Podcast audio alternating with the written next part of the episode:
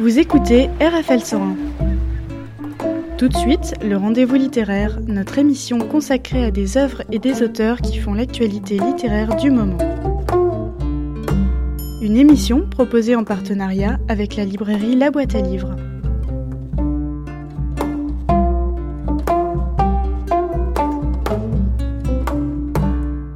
Bonsoir, je suis ravie d'être en compagnie de Pauline Delabroix Allard. Bonsoir. Bonsoir. Alors, vous avez publié Qui c'est au, chez Gallimard un livre euh, qui parle de trois prénoms. Donc, c'est vos prénoms, en fait. Trois prénoms que vous portez et qui posent question. Et vous décidez d'enquêter auprès des vôtres. Oui, c'est ça. euh, L'histoire de qui c'est, c'est la narratrice euh, Pauline euh, qui découvre sa première carte d'identité et surtout les trois prénoms qui suivent le sien, Jeanne, Jérôme et Isée. Et ça l'interpelle parce qu'elle a 30 ans quand elle fait faire sa première carte d'identité et elle avait jamais trop entendu parler de ces prénoms-là, de ces gens-là. Elle interroge brièvement sa famille qui ne lui répond pas et du coup elle décide de se lancer dans bah, une espèce d'enquête en fait. Alors, vous êtes trentenaire, on peut le dire, vous êtes très jeune. C'est pas votre premier livre. Vous avez eu des prix dans une autre édition. Oui, c'est oui, bien sûr. Il y a quatre ans déjà, j'ai publié euh, Ça raconte Sarah aux éditions de Minuit. Euh, et le livre a- m'a un peu échappé dans le sens où il a quand même rencontré un grand succès d'un coup, alors que je m'y Oui, attendais pas. Dans les pays étrangers. Et aussi dans Ouais. les, oui, il a été traduit Alors, dans une tu dizaine les avais not- Ça a été jusqu'en Pologne, en Roumanie et en Suisse. Oui, tout à fait. C'était vraiment un grand honneur pour moi. J'étais ravie. euh, Je m'y attendais pas. Encore une fois, c'était une surprise. Et c'était, c'était mon début dans, dans les livres et dans la littérature. C'était ça. Votre livre, il, il est construit en trois parties, Mhm. avec les trois prénoms.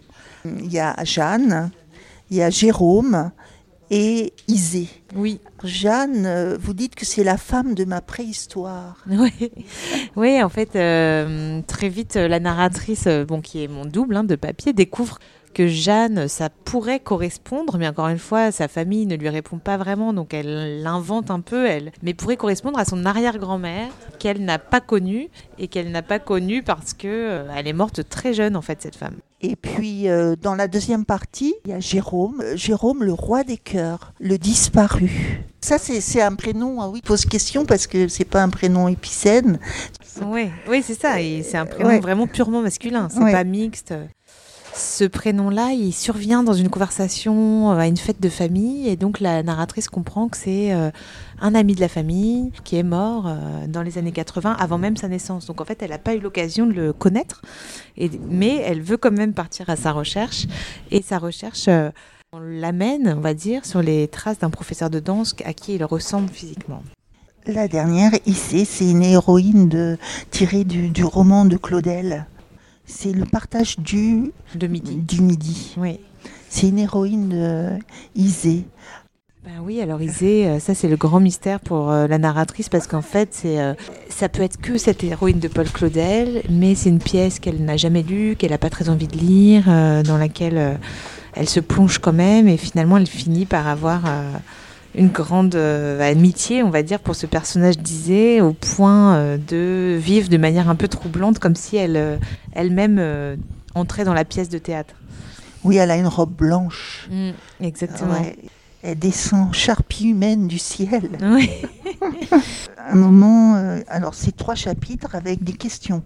Que puis-je savoir? Mm. Oui, ce sont les trois questions de Kant euh, qui m'ont marqué euh, du moment où je les ai connues. Elles m'ont plus jamais quitté, elles m'ont hanté, on va dire ça. Et du coup, j'avais très envie qu'elles viennent rythmer mon livre parce que c'est vraiment des questions pour moi euh, assez universelles en fait et que la narratrice se pose continuellement. Donc voilà, chaque chapitre correspond à une de ces trois questions. Que puis-je savoir? Que dois-je faire? Que m'est-il permis d'espérer? Oui, c'est des, questions qui, nous posent question aussi, nous lecteurs. En fait, c'est drôlement intéressant parce que justement, à chaque fois qu'on a, cette question-là, ça nous renvoie à nos, à nos questionnements, à nous aussi en tant que lecteurs. Au départ, quand vous cherchez donc euh, Jeanne, Oui. vous vous dites, bon, vous cherchez les ressemblances, euh, vous, vous, vous mettez des, en- vous la mettez en fond d'écran. Oui. euh, Est-ce qu'elle, est- je voulais savoir, est-ce qu'elle est toujours en fond d'écran? Non, ça y est, je suis passée à autre chose. Heureusement d'ailleurs.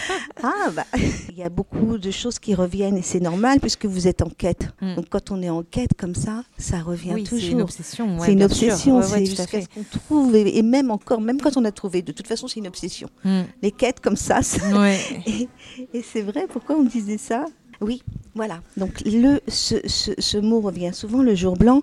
Expliquez-nous ce que c'est que le jour blanc. Bah alors la narratrice, elle fait aussi cette enquête parce qu'il se trouve qu'elle est enceinte et qu'à son tour, elle va donner des prénoms. Donc c'est- aussi ça qui l'occupe. Et malheureusement, euh, le bébé qu'elle porte, elle va le perdre à la naissance. Et en fait, cet événement tellement brutal euh, va la plonger dans un silence euh, parce qu'il n'y a plus de mots pour dire ce qu'elle a vécu. Est-ce que c'est une expression, euh, le jour blanc, que on emploie euh, souvent ou c'est juste de Ah non, c'est une invention. Ouais. Non, mais parce que ça aurait pu. Je Oui. trouve qu'on aurait pu justement le, le garder, cette expression-là, pour justement ce, ce genre d'événement. Mais je trouve que c'est une expression magnifique pour cet événement, parce que le blanc, ça, ça représente tellement euh, quelque chose de pur Mm. et quelque chose de silencieux aussi quand il y a. Bah, Un c'est ça, temps en tout blanc. il neige, à pas- euh, Oui. neige le jour de la, Oui. bah, de la naissance et de la mort. hein. Ils se Oui. Complètement. Symboliquement, c'était. Oui, oui. Alors on va faire une pause musicale par rapport au titre. Qui sait On va écouter, si vous voulez bien, les sœurs Étienne. D'accord, très bien.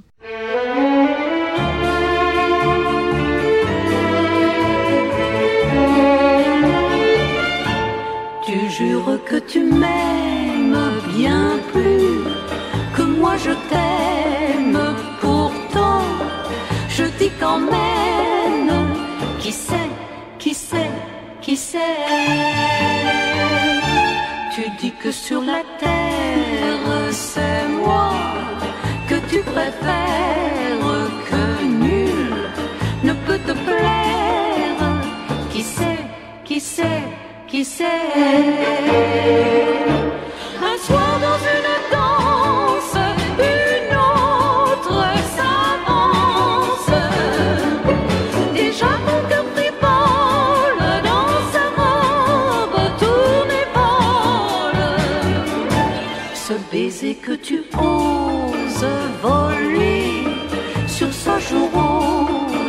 tu dis c'est peu de choses.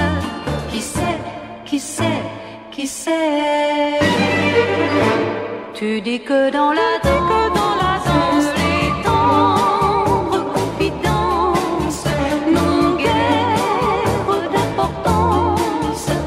Qui sait, qui sait, qui sait, qui sait, qui sait, qui sait, qui sait? La preuve est qu'au passage, passage